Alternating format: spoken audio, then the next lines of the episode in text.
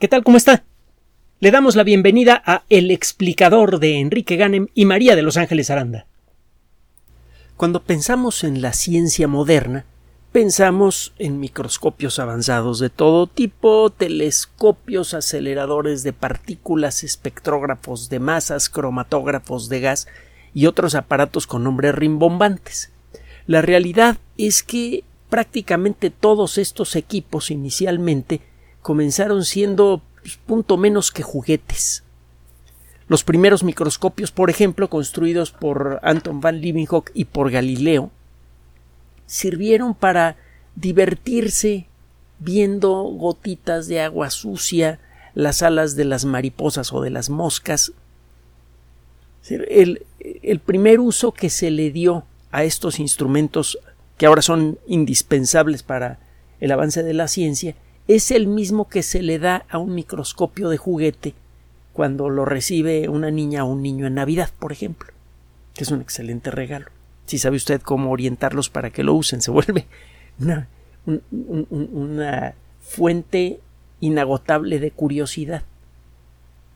Pero bueno, pues al principio estos aparatos no servían para nada. Es necesario que sucedan varias cosas con estos instrumentos para que se conviertan en herramientas de investigación serias. Es necesario mejorar sus características, es necesario eh, desarrollar las técnicas apropiadas para utilizarlas, es necesario fabricarlos en cantidad suficiente para que lleguen a las manos de las personas que los van a usar. Bueno, ¿por qué tanto rollo? Ahí le va. Tiene tiempo que los aceleradores de partículas son considerados como algunas de las máquinas más grandes, no solamente de, de la ciencia moderna, sino de la historia. De hecho, eh, la máquina más grande jamás construida es el acelerador, que se encuentra enterrado a una profundidad promedio de 100 metros y que es tan grande que una parte está en Suiza y la otra parte está en Francia el acelerador más grande que maneja el CERN, el LHC, el Gran Colisionador de Hadrones, tiene 27 kilómetros de circunferencia e inscribe en su interior a una verdadera ciudad científica. Hemos platicado que las visitas al CERN son inolvidables. Tiene calles con nombres de científicos, tiene una estación de bomberos, en donde hay gente de varias nacionalidades, así que han tenido que estandarizar los idiomas que se utilizan allí, para que en caso de emergencia todo el mundo entienda qué es lo que hay que hacer. Tiene, desde luego, un hotel, tiene varios restaurantes y centenares de edificios. Algunos de ellos son oficinas, otros son unos hangares gigantescos en donde se construyen las partes del acelerador y se prueban. Eh, hay un montón de experimentos operando en el CERN, además de, de lo que se hace con el gran acelerador, hay otros aceleradores y hay otros equipos dedicados a la investigación, en, a, cualquier investigación que tenga que ver con la física. Y como la física tiene que ver con todo, pues hay investigaciones relacionadas con la química, con la biología, con lo que usted se puede imaginar. Los primeros aceleradores fueron relativamente pequeños. El primer acelerador circular primer ciclotrón tenía el tamaño de una pequeña sartén como las que probablemente utiliza usted para cocinar los huevos en la mañana. Los aparatos empezaron a crecer rápidamente en tamaño. El primer acelerador sirvió para demostrar el concepto de cómo se deben acelerar partículas subatómicas y al cabo de pocos años existían ya aceleradores del tamaño de una sala, luego del tamaño de una casa y ahora los tenemos del tamaño de una ciudad. Existen muchos aceleradores en el mundo, existen centenares de aceleradores, algunos de ellos son eh, relativamente pequeños, del tamaño de una, pues de, una eh, casa grande, y hay otros aceleradores que, además del LHC, que ocupan superficies bastante grandes. Estos aceleradores inicialmente sirvieron para separar átomos de uranio para preparar, bueno, para sí, para separar átomos de uranio y eventualmente de plutonio para construir armas nucleares. Fue uno de los primeros usos prácticos. Aunque el inventor del primer acelerador circular, el, señor Lawrence, que ganó un premio Nobel por esto, lo utilizó de manera bastante dramática para otros fines. A uno de sus familiares le dio cáncer y utilizó el haz de partículas subatómicas, que es a final de cuentas una forma de radiación artificial controlable, para tratar el cáncer de, este familiar. de entonces para acá, eh, la idea de utilizar aceleradores de partículas para el tratamiento del cáncer ha, eh, cundido y, existen máquinas que ayudan precisamente a eso. Eh, usted puede tratar de manera bastante precisa un tumor canceroso que, es inalcanzable para, para el bisturí, haciendo coincidir varios haces débiles de radiación en el mismo punto. Solamente en ese punto, que es en donde está el tumor, se concentra suficiente radiación como para producir un daño importante. Y si calcula usted bien lo que está haciendo, las únicas células afectadas de manera importante son las células cancerosas. Bueno, el caso es que los aceleradores de partículas comenzaron teniendo una aplicación militar. Al cabo de poco tiempo comenzaron a usarse para investigar la naturaleza de la materia y da la impresión de que ese tipo de instrumentos pues solamente cumplen con una función útil en manos de una eh, de un grupo de científicos que se dedican a estudiar la frontera de, la mecánica cuántica, por ejemplo. Eh, eh, no parecen tener otro tipo de aplicaciones los aceleradores de partículas. ¿Quién quiere tener un acelerador de partículas en su casa? Debe que estar medio chalado. Bueno, eh, en 1943 las computadoras eran muy pocas, había menos de cinco computadoras que merecieran ese nombre en todo el mundo, y eran utilizadas principalmente para aplicaciones militares. Las primeras computadoras no eran programables por software, una computadora personal como la que probablemente tiene usted enfrente puede ser utilizada para muchas cosas diferentes, desde jugar hasta aplicaciones muy prácticas. Hay gente, mucha gente que hace teletrabajo ahora con la misma computadora. No tiene usted que cambiarle un solo alambre a la máquina. Todo lo que tiene que hacer es cargar los programas que necesita para una u otra cosa. Esas computadoras, las de la década de los 40, durante la Segunda Guerra Mundial, se programaban colocando una serie de alambritos y de conexiones para que la máquina realizara eh, ciertas operaciones aritméticas. Eran máquinas eh, costosísimas, elaboradísimas y que solamente podía operar un verdadero experto, que muchas veces era una de las personas que la había construido. Ya en aquella época existía una empresa que con el paso de los años se convirtió en crucial para el desarrollo de los equipos de cómputo, la International Business Machine o IBM, que originalmente pues producía otro tipo de maquinaria de alta tecnología para su época en grandes cantidades, producía por ejemplo máquinas de escribir, teletipos, ese tipo de, instrumentos.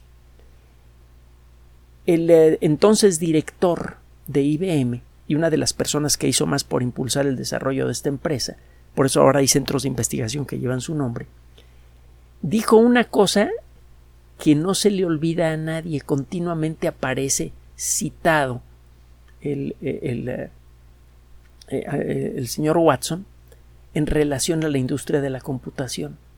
Él dijo, eh, yo creo que en todo el mundo hay mercado pues, como para cinco computadoras. Pues, ¿quién, va a querer una computadora? Creo que no tengo que decirle quién quiere una computadora ahora y para qué sirve una computadora. En aquella época, las computadoras servían únicamente para aplicaciones militares muy específicas, pero al ir aumentando de capacidad, las computadoras empezaron a encontrar nuevos usos. Para la década de los 50, por ejemplo, las computadoras programables por software comenzaron a hacerse presentes en el mercado mundial. Una compañía, eh, Univac, comenzó a ofrecer computadoras programables eh, del tamaño de una eh, que ocupaba una superficie equivalente a la de un departamento familiar, 100 metros cuadrados, 200 metros cuadrados o incluso más, según la cantidad de, monerías que usted le, le, agregaba a la máquina, por ejemplo, los lectoras de cinta magnética, que eran del tamaño de un refrigerador grande. Y estas máquinas, bueno, eran eh, impresionantes en todos sus aspectos. Para comenzar, costaban varios millones de dólares y un millón de dólares a finales de los 50 era una cantidad de dinero, bueno, en la actualidad es una cantidad de dinero brutal, en aquella época no le quiero ni contar, y eran máquinas que podían costar hasta 10 millones de dólares.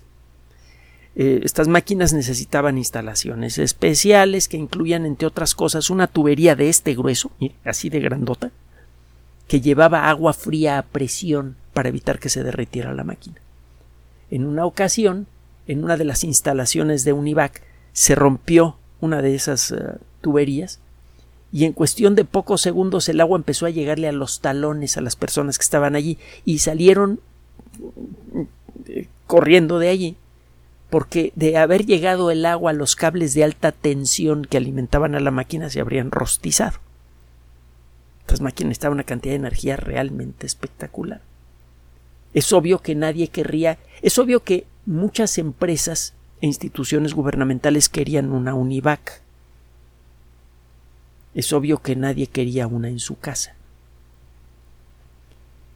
Pasó el tiempo y, el tiempo estamos hablando de dos décadas cuando mucho y aparecieron las primeras computadoras caseras. Y entonces si todo mundo quería una computadora en casa, aunque sea para jugar.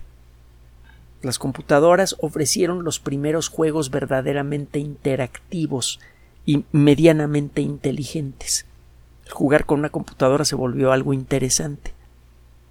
Y en la actualidad, bueno, prácticamente todo lo que sucede en el mundo de la computación, incluso en el mundo de la computación científica industrial, ocurre en el cerebro de microcomputadoras. Las grandes supercomputadoras del planeta son hangares llenos de muebles y en cada mueble tiene usted una docena o más de computadoras personales avanzadas que están interconectadas entre sí y que trabajan en paralelo. Las supercomputadoras comenzaron a hacerse eh, presentes, el concepto de la supercomputación comenzó a hacerse presente pues, a final de la década de los 70 cuando aparecieron las primeras computadoras que podían hacer muchos millones de cálculos por segundo, de operaciones aritméticas por segundo. Y con estas supercomputadoras sucedió lo mismo que con las computadoras en general. Aparecieron las primeras computadoras construidas por el señor Seymour Cray, las computadoras que ahora llevan su nombre, y que ahora, por cierto, es una división de Hewlett Packard, si mal no recuerdo. Eh, y estas computadoras podían realizar, me parece, pues como 200 o 300 millones de operaciones aritméticas por segundo. ¿Quién querría una computadora así en casa? Una supercomputadora costaba de nuevo como 10 millones de dólares, requería de nuevo una instalación especial y además se requería de un permiso del Departamento de Defensa de los Estados Unidos para poder comprarla. No cualquiera podía comprar una computadora, una supercomputadora aunque tuviera el dinero. ¿Quién querría una supercomputadora en casa? Yo le pregunto a usted, le sirve de algo una supercomputadora que puede realizar muchos miles, incluso muchos millones de millones de operaciones aritméticas por segundo? Y si me responde que no, es que no sabe lo que tiene usted entre manos. Si usted compara las características no solo de una computadora personal actual, sino de un triste teléfono celular inteligente, con el de las supercomputadoras del pasado, va a encontrar que en algunos casos su teléfono celular es más capaz en términos de la cantidad de operaciones aritméticas por segundo que puede realizar. Al miniaturizarse las supercomputadoras, las primeras supercomputadoras y comenzar a venderse en masa, estas máquinas adquirieron nuevas, nuevas funciones, nuevos usos. Los teléfonos, los smartphones, los teléfonos inteligentes, son precisamente esos supercomputadoras portátiles fabricadas en masa y a un costo relativamente bajo, aunque el costo de los últimos teléfonos celulares de, eh, los más caros, pues los de gama alta, como le dicen, es verdaderamente ridículo. Pero el caso es que ahora miles de millones de personas tienen una supercomputadora en la mano. Es más, a veces cuando empieza a hacer ruiditos, uno no sabe ni en qué bolsa de la camisa o del pantalón lo tiene. Tiene que buscarse por todos lados para hallar a la supercomputadora portátil, en la que muchas personas descansan para, no solamente para comunicarse, sino para hacer operaciones bancarias, eh, para eh, hacer su trabajo, para divertirse, para informarse. Eso sí, con frecuencia se, se malinforman. La, eh, mucha gente utiliza las redes sociales para informarse y se envenena con toda clase de historias. Bueno, otro día platicamos de eso. El caso es que las grandes máquinas de la ciencia inicialmente son grandes, pesadas, súper costosas y tienen aplicaciones muy específicas y muy muy técnicas. Esas mismas máquinas una vez que son miniaturizadas y fabricadas en masa, de pronto encuentran nuevas aplicaciones. Esto ha pasado con ah, eh, los telescopios. Mucha gente tiene un telescopio en su casa. Es más, mucha gente usa telescopios sin saberlo cuando usted con una, la cámara incluso de un teléfono celular hace zoom, está usted utilizando los principios del telescopio para hacerlo. Los microscopios pues también están por todos lados. Eh, si usted le adapta una pequeña lente a su teléfono celular, lo convierte en un microscopio y puede hacer diagnósticos clínicos básicos con él.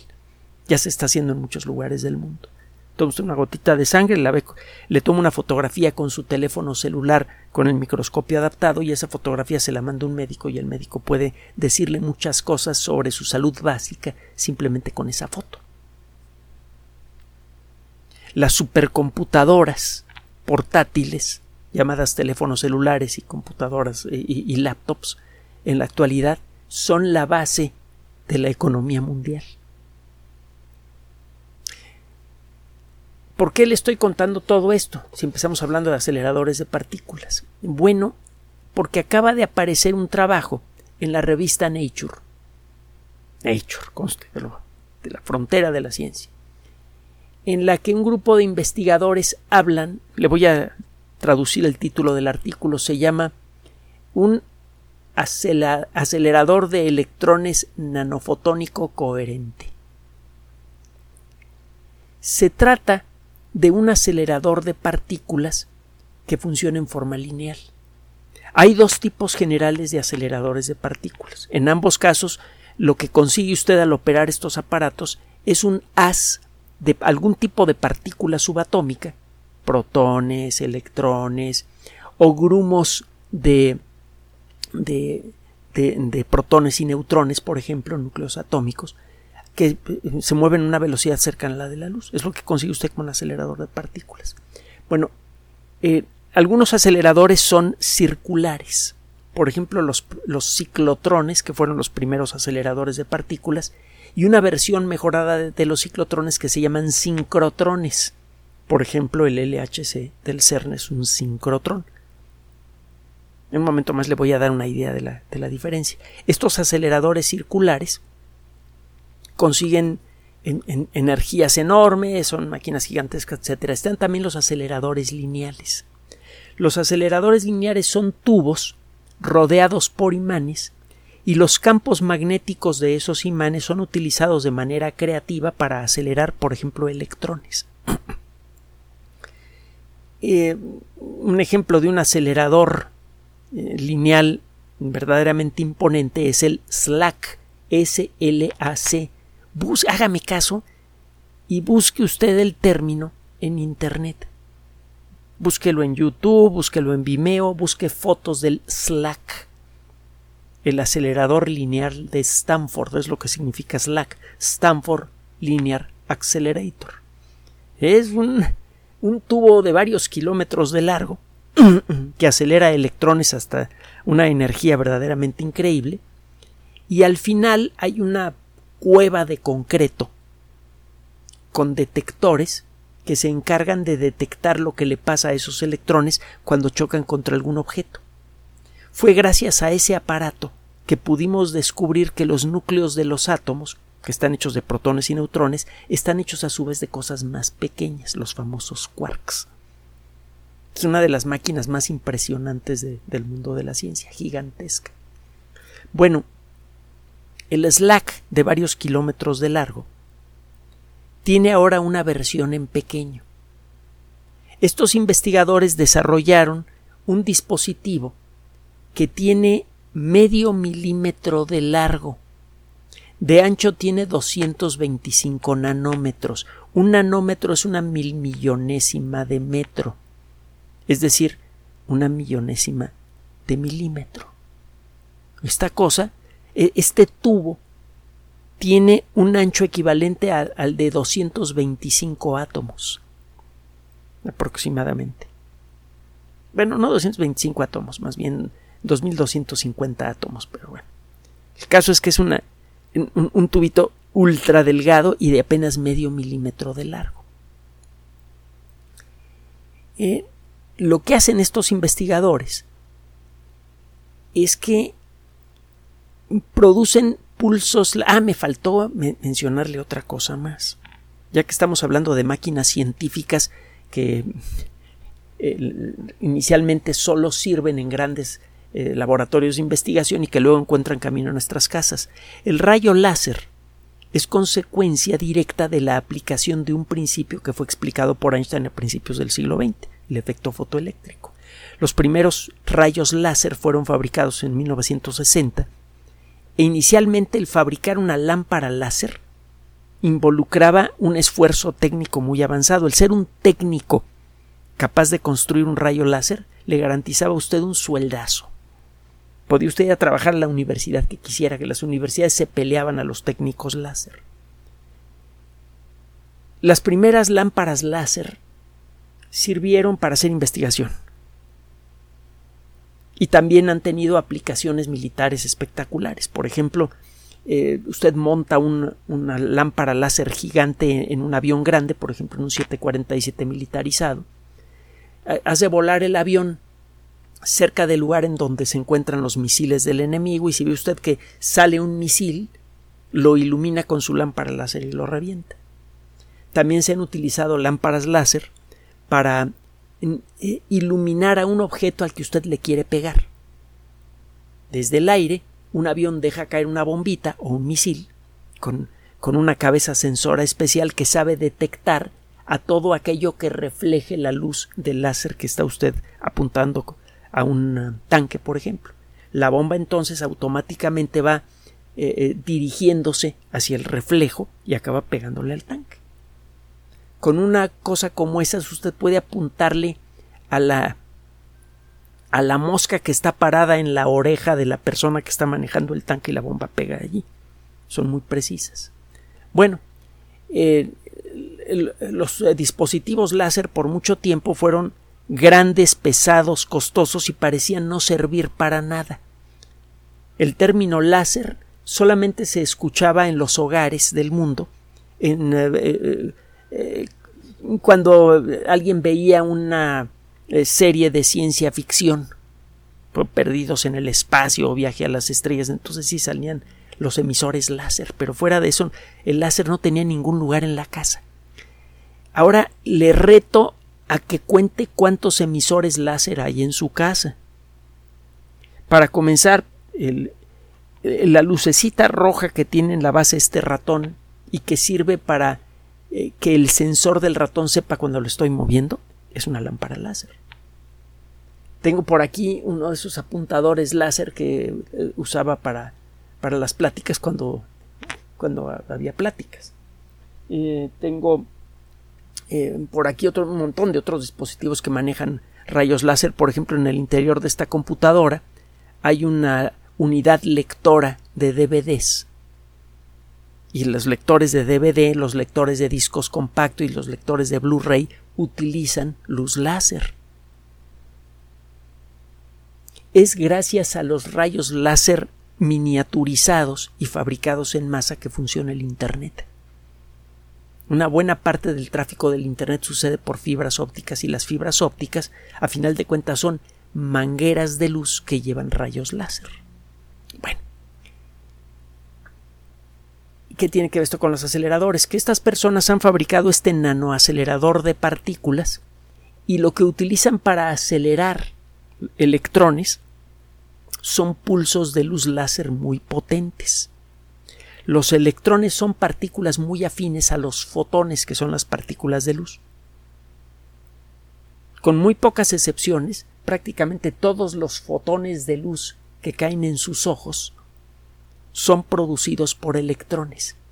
Y esas partículas de luz son absorbidas por los electrones de las moléculas sensibles a la luz que hay en el fondo de su retina. Entonces, eh, los electrones y los fotones eh, comparten muchas características, son partículas muy afines. De hecho, en el sistema de clasificación de subpartículas atómicas que se conoce como modelo estándar, los electrones y los fotones están considerados en la misma categoría, la categoría de los leptones. Entonces, si usted genera un pulso láser muy intenso y lo concentra en un punto muy pequeño, en donde hay electrones, usted puede hacer que esos electrones salgan disparados con energía tremenda. Los electrones absorben esa energía y salen volando con una velocidad tremenda. Eso es lo que sucede en estos aparatos. Obviamente el detalle técnico de cómo funcionan estos aceleradores es bastante más elaborado de lo que le estoy platicando, pero en esencia funcionan así. Son unos, tubitos de medio milímetro de largo y que tienen un, espesor de 225 millonésimas de milímetro y en uno de sus extremos hay una lamparita láser miniaturizada, no muy diferente a las lámparas láser que sirven para iluminar los discos DVD en el interior de esta computadora o CD, según el caso. Y esos pulsos láser producen eh, un pulso de electrones eh, interesante. Lograron conseguir electrones con una energía de 12 kiloelectronvolts. El electrón volt es una medida de energía. Es la energía que adquiere un electrón cuando es atraído o, impulsado, según el caso, por un campo eléctrico de un volt. Un electrón volt es una cantidad de energía muy chiquitita. Pero bueno, conseguir haces de electrones que tengan una energía de 12 kiloelectronvolts ya empieza a ser interesante. Los aceleradores de partículas han sido utilizados por un lado para estudiar la naturaleza de la materia, son utilizados también para hacer otro tipo de estudios, por ejemplo, usted puede estudiar la composición química detallada de una muestra sin destruirla utilizando un acelerador de partículas. Hace poco platicamos cómo se utilizó un acelerador de partículas para analizar unas muestras de, de pintura en la orilla de la Mona Lisa.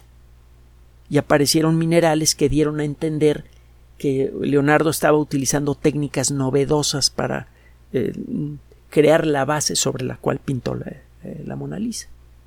Usted puede utilizar aceleradores de partículas para explorar la naturaleza molecular de, un objeto sin alterarlo.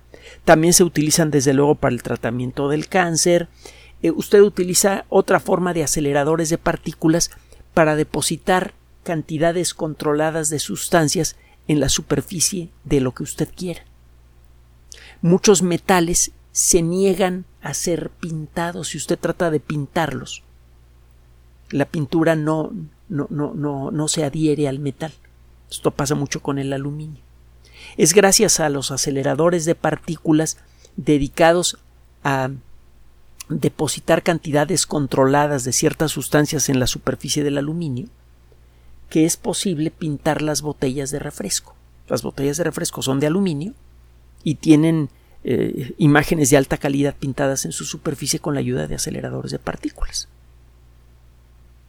Usted lo que hace es acelerar las partículas de pintura a gran velocidad y las hace chocar contra el metal y se quedan pegadas. Es un poco como si avienta usted una piedra contra una pared con suficiente fuerza como para que se quede embebida en la pared la piedra. Este tipo de técnica es el depositar sustancias de manera controlada en, ciertas superficies, la electrodeposición, tiene muchísimas aplicaciones en la industria. Por ejemplo, usted puede fabricar chips mucho mejores que los que se fabricaban en el siglo pasado gracias a esta técnica. Puede depositar materiales en la superficie de ciertos metales que hacen que esos metales se vuelvan especialmente eh, resistentes a los esfuerzos mecánicos y a la corrosión.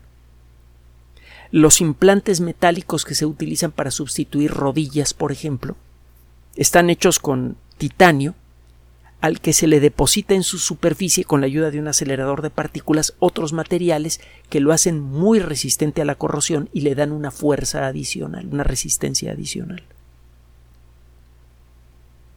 Entonces, los aceleradores de partículas tienen muchas aplicaciones industriales y en casa existen en casa de millones y millones de personas en todo el mundo existen aceleradores de partículas desde hace muchas décadas, desde hace pues, más de medio siglo.